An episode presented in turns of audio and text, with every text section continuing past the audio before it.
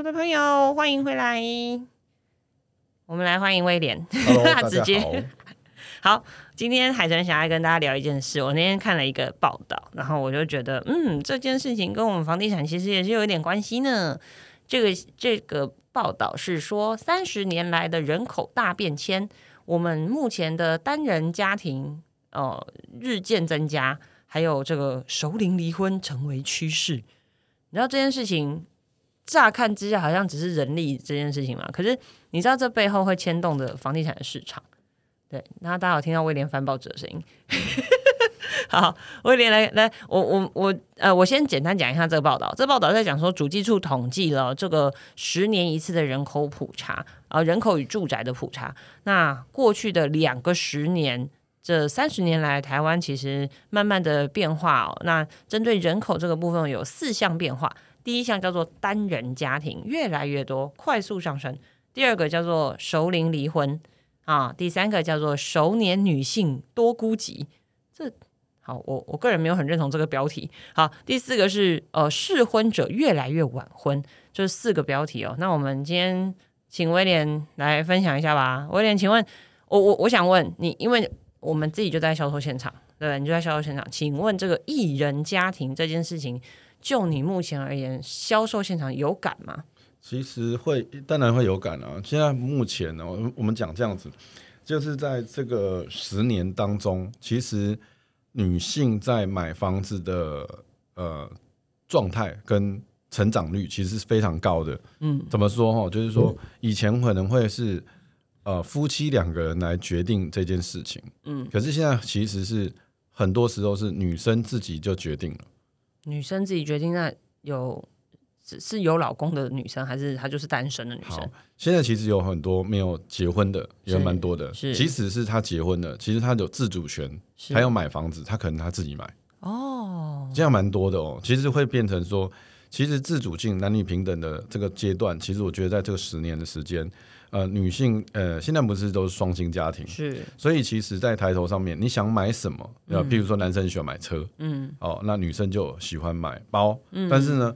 也不一定说一定要这样子的状态，就是女生其实她可以变更爱自己了。嗯，其实我觉得在这个十年当中的，呃，尤其这两三年，其实在这个过程当中，我看到很多就是女生想要什么样，我我就做。哎，我觉得这样蛮酷的，因为过去大家可能会觉得说，哦，独立自主型女性可能自己有一台车，或者是自己买自己喜欢的包，或者是自己想出国就出国，感觉已经是很。很厉害、很独立的的女性了，想不到现在最新的趋势是自己买自己的房子就对了。对，那他他们也不一定是说你，我其实有遇到好几个哦，就是自建套房，他们自己要自己的画室哦，不是，我不是说那种我一定要什么，我这个女性很很厉害，要买好几千万，不是哦，但是可能就是说。啊，这个这个这个是我一个五六百万或者是八百万，那我也可以负担得起，因为我假设这个房子可以贷款个八成，那我自己有个一百万，我就拥有自己的一个房子，嗯虽然有个自己的空间呢，可能不见得是很高价的、很高单位的这样子的地方，可是就是自己的一个小空间这样。对，那我就说，哎，那你怎么为什么会？那你是跟先生或者是跟谁？他说我要找我的闺蜜，或者是我自己有自己的画室，我觉得。呃，自己应该要有自己的小空间，一个时间，而不是好像这一辈子都是给呃给小孩，或者是给另外一半，或者是给爸爸妈妈。我应该要自己的一个空间所在。嗯，我相信其实很多人会跟海豚可能会有很像类似的经历。我们可能从小生长在人数稍微多一点的家庭啊，那随着年纪的成长，我们可能也就刚好住在家里，也没搬出去住。也没搬出去求学，就是都在家附近这样。哎，那我们很很有可能就会是从这个很多人的家庭嫁过去之后，又到另另一个很多人的家庭。我们可能没有这个时间是独自生活的。所以，像我自己的这梦想里面，我就会像刚刚威廉说的，我就会想要自己有一个自己的空间，真的不用大间，但是我觉得自己住在那里啊，像真的是闺蜜啊，或者是哪一天想要独处的时候，再自己一个人这样。我觉得其实这种状生活状态是我还蛮向往，也蛮憧憬的。所以其实这个这个人口数的改变哦，其实已经反映出来了哈。嗯，单人的这个单人家户正在快速的成长。二零二零年的这个十这十年，已经从四成讲，等下我看一下，它基本上成长的速度是蛮快的哦。那这件事情我不知道对听众而言，你们而言有没有什么样不一样的想法？但是呃，我我最近看了很多脑科学的书，对我后来才发现，独居其实是一个很合适的人人生活的状态。就是舒适圈其实应该是独居啊，因为你只要跟家人或者是跟别人住在一起，你某个程度你都必须要去适应对方，或者是包容对方。那当然，如果出于爱呀，自己生的就只好这样了。对，那但是如果我们终归到最后这个宠爱自己的角度来看，其实某个程度某些时间自己一个人住，好像真的也蛮不错的。所以这件事情其实也反映到现在的房地产市场哦。我们可以仔细看看，现在有很多房地产建案广告会是打这个女性主打啊，什么我就是自己的女王，或者宠爱自己啊，或者是这个呃我的小空间我自己做主这样。所以这件事情其实我相信也也会再来，我觉得会更多。哎，但我真的很好奇，为什么都女的？台湾的男性同胞怎么了？男生哦。呃，台湾在房地产上面哦，比较属于，比如说豪宅，嗯，他可能就会有一个比较领袖的概念去比较男性的形象。对，但是呢，以现在目前以两房跟三房的时候啊，以统计来讲，决定权还是在女生身上。为什么？嗯，可能夫妻两个人去看房子，嗯，但最后为什么还是女生去下这个决定？男生通常对房子这个是我在外面工作。嗯，我回家哦，我就诶有有饭吃，哦有空间哦，可能看一个电视，OK，这样就 OK 了，比较不会有太大。可是女生在这件事情的决定，其实是呃会想比较多，譬如说学区啦，哦小朋友这样子会不会比较方便啊？啊，我煮饭的地方，哎 O 不 OK 啊？为什么？你看了男生就不会去想说，哎后哎就是厨房后面应该要有架架子或柜子，嗯，因为比较好放东西。对啊，可是。女生就觉得哎不行，我转身我一定要放什么放什么放什么，嗯哼，对，这就又不一样哦。就是很多的厨房独立厨房，很一一条，嗯，一条不够，其实是不够的。对，那这个事情是男生对对我来讲，可能就会觉得嗯，好像也还好啊。可是对女生就决定这件事。可是你看到夫妻两个人在谈这件事情的时候，嗯，男生到最后的时候啊，算算算算了，你们你决定就对对对对。那这个部分来讲，其实就会。影响蛮多的，男生就是负责出钱或者是共同出钱，嗯哼。但是呢，决定权为什么在女生身上比较多？嗯，是因为在这个族群里面，女生我觉得女生扮演的角色其实会比男生辛苦。如果是双薪的时候，嗯嗯，男生可能降我了。假设我就很专心在工作，嗯，那我回家顶多就是接小孩、送小孩，嗯，哦，他功课签个名，嗯，哦，他没有写，对我来讲我也没有差，我道歉，对不对？那。妈妈可能就不一样，妈妈可能就会觉得说，在某一个地方，她比较可以专心读书，专心什么什么什么什么啊，妈妈就会想比较多。对，所以那个的决定权其实不是说女生抬头怎么样怎样讲，不是，是两个双方在沟通的时候，一定会有一个比较想比较多。嗯，所以想比较多的时候，男生只会最后说，哎，这个房子八百万啊，还是说八百五十万，嗯，还是九百啊，多一点没关系，还是少一点。老婆好就好，对他其实会有一点，因为其实以前你不要吵我最好，对。以前贷款没有办法贷那么多的时候，或者利率比较高的时候，其实他那个时间是拉长的，就就是比较没有关系。可是现在目前，你每个月可能承担二十年的房贷、三十年房贷，你可能每个月可能就是花两三万或四五万，嗯，去买一间房子，嗯，所以他血起来的时候，其实很多权利会。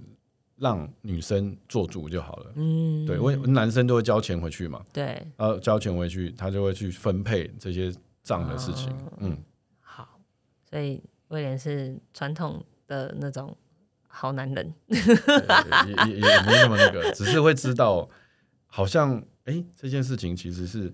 有在改变的，哎，其实这是有根据的，好吗？就是女生本来就是站在古老时代，女性本来就是负责维护家园的，男生负责出去狩猎的。对，所以女生当然就会自然而然比较照顾啊、我的家的环境啊，我小孩的房间啦、浴室啦、厨房啦、客厅啦，怎样怎样怎样啊、生活机能啊，安不安全啊，哇啦。男生通常就是呃，今天有没有带猪回来啊？有没有打到狮子啊？有没有打到大象啊之类的这种哦？所以男生其实，在古远古时期是狩猎的，所以他们比较不会去在乎这个小细节这件事情。好，也这这又归功于我平常看脑科学的书，我最近真的很爱热爱研究这件事情。好，这是单人，那单人这件事情，我们来看现象二。适婚者越来越晚婚，以前人家都说三十而立，哦，不好意思哦，现在叫做三十而已。啊、啊，你才三十，真是很年轻啊，这么早婚，对？但是如果你有那个跟海豚的妈妈一样那一辈的，就会说下回三十回你你头把你做阿妈之类的。好、所以大家就会觉得这个世代的落差其实越来越大。那我我觉得这件事情也反映在房地产市场，有吗？有在这个上面呢，三十而已这个部分，其实我现在发觉很好玩哦。嗯我我之前还蛮常看到二十几岁买，就是我在十几年前，嗯可是其实现在目前大部分都在三十几，你知道为什么吗？嗯，其实你说你以前常看到二十几岁的夫妻来买房子哦对啊，现在隔了十年隔了十几年后，你现在看到都是三十几岁的夫妻来买房子，对，哦么因为大部分人那个女生说要结婚的时候，就说她要一起买房子。哦对我觉得这个有根要据求这样子，因为我最近的一些暗场的时候，其实嗯有一些结婚的，或者是要即将要的，嗯他其实会在这个时间点做这个重大的决定。嗯，买车也没有等到结婚呢、没有啊、但是女生会对这件事情有没有房这件事情特别在乎，对很呃特别，就是哦这件事情好像是一种稳定嗯的象感征觉，对。啊。但是不代表是，就是因为你要背二十年的贷款，女生心境上觉得安稳，哎、我觉得这个件事情我再分享一下。嗯。大家，哎、我考考你哦、好，呃，你觉得老公登记名字在你身上，嗯，让你背二十年的贷款，还是老公自己写自己的名字？你说买房子买谁名字这对件事情、对对对，对，那看钱谁出的、啊，他出的买他名字我无所谓，但是他如果他出但写我的名字，我接受，哦，啊 啊，我缴贷更款呢？是一起缴还是他缴？他缴，？OK，好，那 老公你辛苦了，那对，看起来好像是呃很幸福的，对。但是某一种程度里面，出那个风险很高是是风险很高。啊，我懂你意思，因为其实名字在女方啊，如果真的万一有个什么的话，追追贷款是跟女方追嘛，对对不对？对，啊，所以你认为缴缴款风险就是基本上是只凭借着那薄薄的一张婚结婚证书很，不牢靠我教你一个方式，啊、所有权人写太太的名字。对，好，不要不要讲说，然后用老公名名字去借钱，啊，对哎对，太好了！哎，今天有 听到这一集赚到，我突然想到，我觉得可以，这个哎没有啦，不一定说一定要这样做啦，只是说这样子的方式其实是对假设那个女生她完全没有任何的工作，嗯，但是呢，所有权人又是她，很危险，很当然很危险啊！你有一天突然怎么了？没有啦，应该说借款人又是他啦，所有权是他是很好的，但是借款人如果又是女方，其实是很危险的一件事。对啊，他因为他没有办法，呃，因为太久没有工作了，所以他也无法一时拿出那么多没错，哦，好，哎、哎、这个给亲爱的女性同胞一点参考，因为很多时候，我我觉得真的这是很明显的。现在很多嗯，即将结婚、已经要结婚，很多我想很多很多很多，真的很多，在暗场你可以看到都是被未婚妻压着来的，被怀孕的老婆压着来的，被老婆的妈妈压着来的，或者是被自己妈妈压着来的买房子的人。哦，他们基本上都同一个理由，因为要结婚了，要有一间房这样子，所以他们就来做这件事情。好，那我知道传统哈、女性同胞们传统的观念都会觉得，当然应该买我的名字啊，这样我才有保障啊。那就要如同刚刚威廉所讲，你要注意一下，然后所有权写你当然很好啊，问题是借款人是不是也是你？好、借款人如果是你，你要心里要有准备。然后这年头，嗯，婚姻也没有那么牢靠，对不对？那哪一天怎么了，这个房子，哎，付贷款的人就变成你喽。哦，大家要注意这件事哦，啊，而不是说，那个很伤谁说对，就买你的，就用你的名字去借，这样这并并不一定等于保障，搞不好是一个嗯包袱。嗯，对。对，好，我们来看三。哎，我觉得三这件事情也是，哎，其实这件事情在日本已经发生很多年了，就是熟龄离婚越来越普遍，呃，白头不一定到老。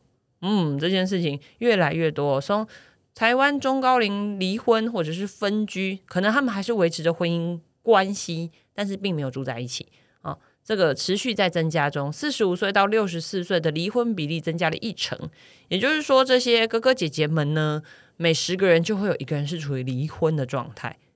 哦，这其实还蛮蛮蛮惊人的。对，那我我相信大家也越来越讲究不将就了啦，所以这件事情就自然而然会发生。那我想问，这些人离了婚，何去何从呢？刚才有讲到一个哈，最最前面不是说一人成家这件事情嘛，最前面嘛。嗯，其实大家有没有觉得，大家的生育率其实是往下降的，超低啊房子好像一直盖，一直盖，一直盖。对我都想要盖给谁住啊？那小孩生那么少，以后房子买谁？好，你你你你看哦，这个事情是我我我我讲那个古代到现在，嗯以前是一个所有权的房子，很多人住，那是一种习惯。三代同堂可。是现在你有没有发觉哦？你有一台 iPad，嗯。你小孩也有一个 iPad，嗯。你爸爸也有一个 iPad，、嗯，现在的所有权的概念是自己拥有一个。必须以前是电脑，全家以前你有没有小时候？我们小时候、那个电脑很大台的，我们全家用一台电脑、对对。对对对对对。现在是每一个人好像都要一台电脑，哦，不止一台哦。如果连手机这样算起来的话，是，所以这件事情其实就是刚才反映在这个点上，就是说好的，譬如说以后的小孩，或者是以后我们可能都会拥有一间房子，嗯，自己一个人一间这样。对，已经不会是呃像以前是说啊，我我一定是以以前是同住在一起，可能二点七个人，或者是是三个人、四个人，是。搞不好因为自用住宅的税率，大家都有一间，哦登，记的没错，因为自用住宅税率真的低，比较低很多。是。那拉回来去做这件事情，我们上次好像有讲到，就是越偏的地方，或者是比较没有价值的地方，它可能以后就是空在那边，也没有人住。嗯，但是比较市区、比较从化区的地方，可能搞不好就是以后的市市集。嗯，你看我们去日本啊，去京都或者去东京的时候，嗯，哇，市区的人超级多，可是你会而看到且市区房间都超小哎。是嗯，啊，你看哦，有一些地方的乡村，嗯它可能好久都没有人住，可是还是在那边。哦，所以它可能一整栋空着，但是都没有人，对那就大家都挤在市区里面。所以台湾其实市场，因为台湾跟日本其实是走很近的，嗯，所以台湾台北呃日本会有什么样的一个趋势，跟台湾其实那个生活其实有点类似，因为我们两边的太友好，而且我们上一代被呃日日本然后日治时期一直到现在，所以其实有很多观念文化是相符合的。相符的，哦，好，所以其实我们可以从熟龄离婚来看到单人家庭的增增长，其实并不一定是没结婚的人，嗯而是有可能是这些长辈们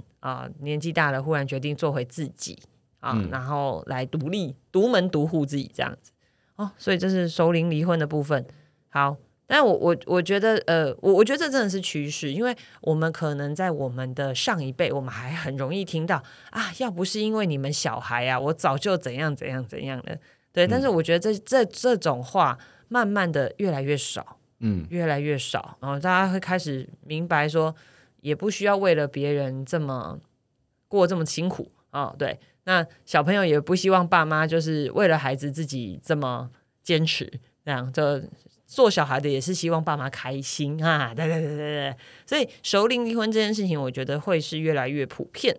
好，我们来看第四个现象。第四个现象叫做高龄丧偶，熟年孤寂女性比男性多。哇塞！哎，根据平均余命，呃，因为我自己念保险哈，对，保险系就有在教这件事哈。平均余命来看，女性永远都比男性高哦，女性都比男性长寿。所以，呃，正如台湾慢慢的会步入这个所谓的超高龄社会，你会发现这个社会就是对，没错，就是随着时间的拉长，寿命越长的状况，你会发现姐姐们越来越多。嗯嗯，那像这样子的状况，也会有影响哦，也会有影响哦。所以其实我们我们自己在销售的时候，我们如果贩呃销售的这个产品本身会是属于比较套房式的，或者是平数稍微小一点的，但是它可能会在呃大众运输系统附近啊，然后相对来讲平数小一点，价格高一点，但是姐姐们的接受度却是蛮大的。嗯，哦，我觉得这样子的产品其实某个程度就很明显的就是女性真的居多，而且这个女性的年龄层就服务员就很很大了。哦，有可能真的就是六十几岁的姐姐们自己来住，而且住的开开心心，或者是这种四十几的都会新女性自己来住，也是住的开开心心。对，所以反正我我觉得很奇妙，这这会不会是跟我们的传统文化有点有一点影响？就可能男孩子大部分时间其实可能就还是留在家里。或者是等着爸爸妈妈那一间这样，会不会有这个关系？这这个跟中台中国或台湾的那种继承有点相似啊。反正现在我们这个年纪，呃，不管男生女生，其实都都都一样。嗯，但但是我们这一辈以上的，可能都还是会有男比较注重男生女生哈，对这个部分。那我刚才你听完你这个部分呢，其实我在思考。偏远地方的以后将来是不是要有车位？我觉得打问号。嗯，我觉得不会是像现呃，就之前规划出来说一户一车位，好像不会。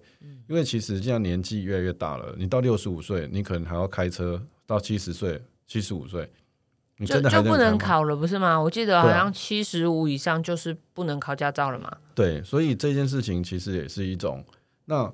共享汽车这件事情也越来越多，嗯，那还有交通工动呃交通工具也其实越来越多，嗯嗯哦，你你你说高铁它以后哎，好像最近好像是要到东部嘛，嗯嗯嗯，那这件事情其实就会变成说交通动线的，哎，我们接下来讲，刚刚有讲到东京，嗯，东京还真的很好玩的地方是，还真的你说没有地铁站那个地方还真的找不太到。哦，因为他们地铁遍布很广，对，你看它的地铁跟新干线跟捷运这件事情，它的呃，我说那个密密密度非常高，密度非常高。我我我那天有一天开玩笑，就是我们呃，我好久没有出国，所以会觉得嗯，好想念哦，对，我也是。我就看到那个东京的那个地铁地铁图，我现在想说，哇，真的还找不到没有地呃，就是。东京这个地方还真的还找不太到，说完全没有地铁跟有车没有车站或者什么。我觉得用东京整个日本其实是一个很特别的。你看它铁路这个部分，以后会不会台湾台北啊？我们讲台北就好，会不会台北的未来也会像东京这样，就是可能网路这种大众运输系统网路非常的密，那以至于好像没有车也不会怎么样。对它其实未来你看哦，你你现在有有南环。跟北环对，好，这两边接起来完之后，再开拓其他的一些轻轨的部分，基本上已经找找不到没有捷运的地方，就是除非你在山上，对，但是山上其实就是开车或公车嘛，是是，但是你在平地的地方，基本上你都会很交通动线其实都还蛮 OK 的。其实你今天我转乘坐火车到哪边到哪边到那个地方，其实都是方便的，也是方便这样子。哦，所以有可能未来。车位，哎，我们下次找一集来讲车位好了。嗯，对，我们来讲讲车位的未来。嗯，好，那我们今天花了一点时间，根据这个人口的转变来讲讲房地产市场哦。那威廉，威廉，我我我觉得我最后还是忍不住会想要拉回房地产这样。既然我们已经知道人口趋势是这样了，那现在我们要买房子的人，我们应该要注意什么？我觉得买房子哦，交通机能性本来就要会要有。这这个事情你必须要知道，就是说你不可能等啊，你不可能等一两个小时的公车才出来，不可能，不可能。对对对，因为医疗嘛，嗯，所以我们年纪又变大的情况之下，人口变少，一定要什么医疗，嗯，因为自己要变，自己会照顾自己，嗯哼，哦，我可能会变这，所以我觉得医疗可能要自己去看医生这样子。对，哎，我觉得有一个行业，我觉得加医科，他可能会。蓬勃发展，哦，我们来试试看，我们这个录录录了嘛？再过五年或十年，因为你现在，我我说加医科很重要的点是在于，很多人都是去医院、大诊所，是那个很怪，我还是觉得怪，就已经在生病了，还一堆人跑进去。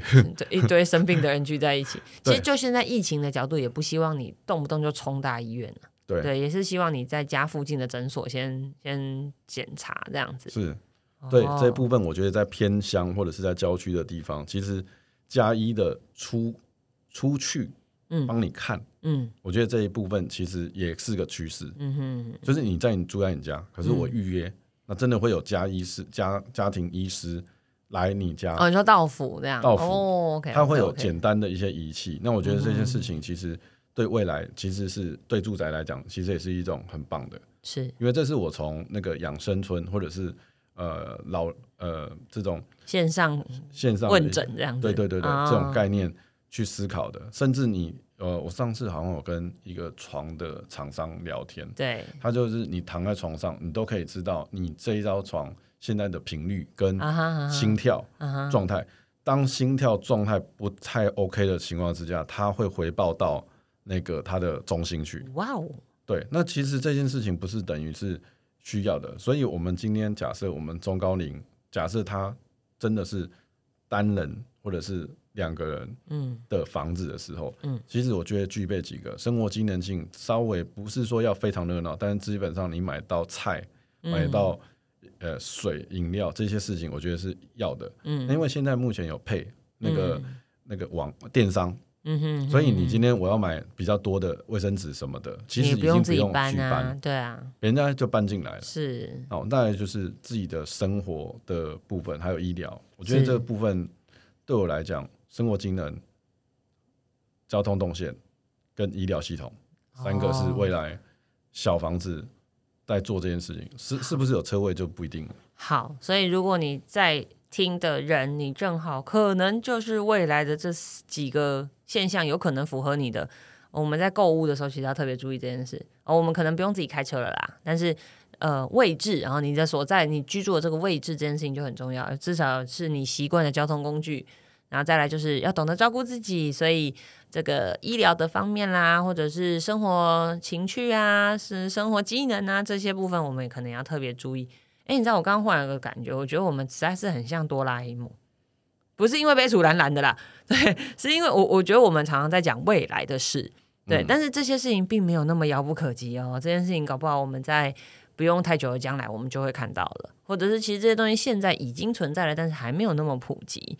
那这些现象呢，可以跟大家分享，因为我觉得未来呃迟早会看到。对，那希望杯楚活到那一天，我们就可以一起见证这个预言。